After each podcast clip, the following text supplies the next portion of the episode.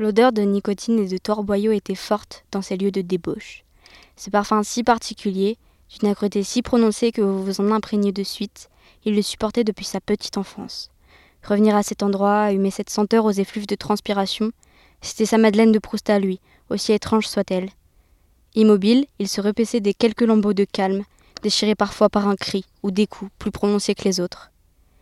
Il inspira profondément une dernière fois, et un sourire cruel naquit sur ses lèvres fines. N'importe qui le connaissant un tant soit peu, ou même ayant eu seulement écho de sa terrible réputation, aurait pu deviner que le sang coulerait à flot ce soir. Cependant, il était seul, comme toujours. Personne pour le raisonner, pour le consoler. Personne pour l'aimer, pensa-t-il avec rage. Neuf de cette rage récurrente, il fit claquer violemment la porte. Les dernières agitations s'éteignirent quand il s'avança dans le filet de lumière sale.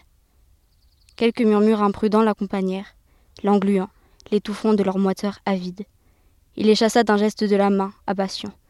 Les chuchotements moururent, sur les bouches ouvertes dans un cri de stupeur silencieux. Quelques secondes plus tard, les corps encore tièdes s'écroulaient sur le parquet crasseux dans un fracas tonitruant. Mort. La soirée commençait enfin, et de la meilleure des façons, se félicita le maître des lieux, masqué comme à son habitude. Il regarda un moment le nouvel arrivant. Il progressait avec facilité dans le bordel, laissant derrière lui une aura meurtrière palpable. La mort involontaire des indiscrets, entraînée par l'impatience haineuse du jeune homme, avait fait fuir six des casoucos qu'il devait affronter ce soir-là. Restaient huit de ses adversaires, trois confiants, cinq tremblants de peur, dont trois cachaient honteusement les taches d'urine entraînées par celle-ci. L'homme masqué eut un rictus narquois. Mort, ces malheureux ne pourraient plus dissimuler leur faiblesse, leur souillure. S'en rendait-il compte? Comprenait-il à quel point il était ridicule de s'attacher à de si futiles détails? Lorsque leur fin approchait, inéluctable Il pouffa, sardonique. Probablement pas, et c'est ce qui rendait le tout si palpitant, si excitant. Siam, je compte sur toi, mon fils, murmura le maître des lieux, plus pour lui-même que comme une prière. Il n'avait jamais été déçu jusque-là. Il était même très satisfait.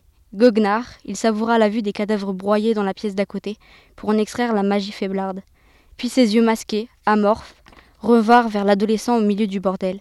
Tranquille, une expression sereine, presque soulagé de cette promiscuité avec un combat à mort, celui-ci avançait jusqu'à un grand ring de boxe, entouré d'une cage étroite, en verre épais, et au tapis taché de sang. Le public allait se régaler, il était d'humeur joviale.